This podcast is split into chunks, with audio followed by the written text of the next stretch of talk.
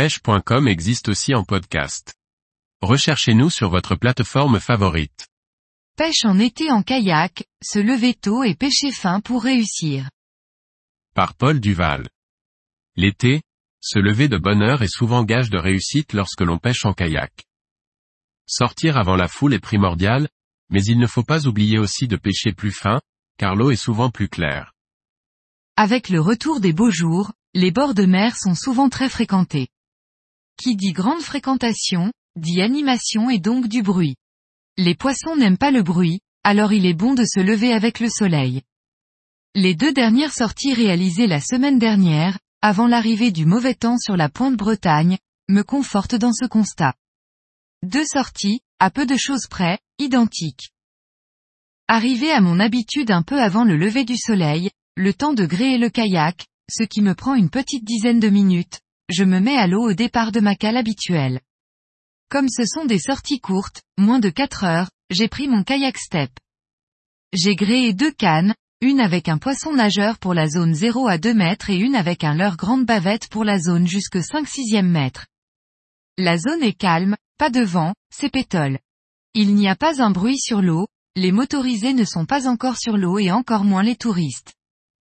C'est le moment que je préfère, il reste encore une dizaine de minutes avant que le soleil ne passe au-dessus des arbres là-bas, de l'autre côté de la rade.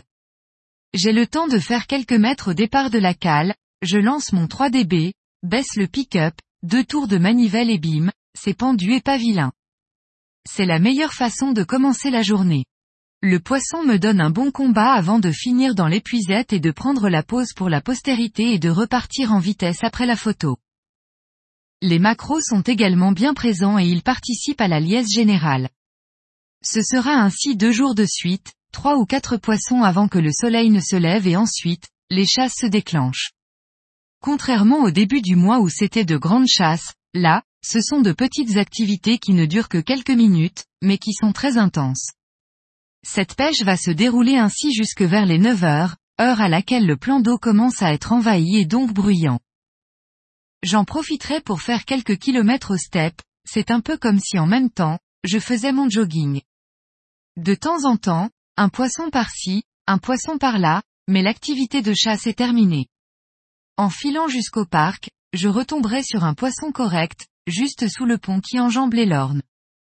Les parcs en rade, un peu comme partout, sont des valeurs sûres et il est bon d'y consacrer un moment de la session du jour.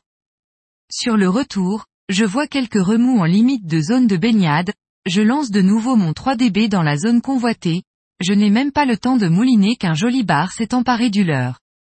Au nez et à la barbe d'un motorisé qui devait pêcher avec un plomb de 150 grammes tellement cela faisait du bruit au contact de l'eau.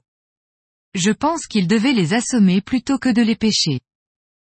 C'est encore une des clés de la réussite sur les pêches d'été où l'eau est plus claire, ne pas hésiter à descendre le diamètre du fluorocarbone et à prendre un fluorocarbone de très bonne qualité.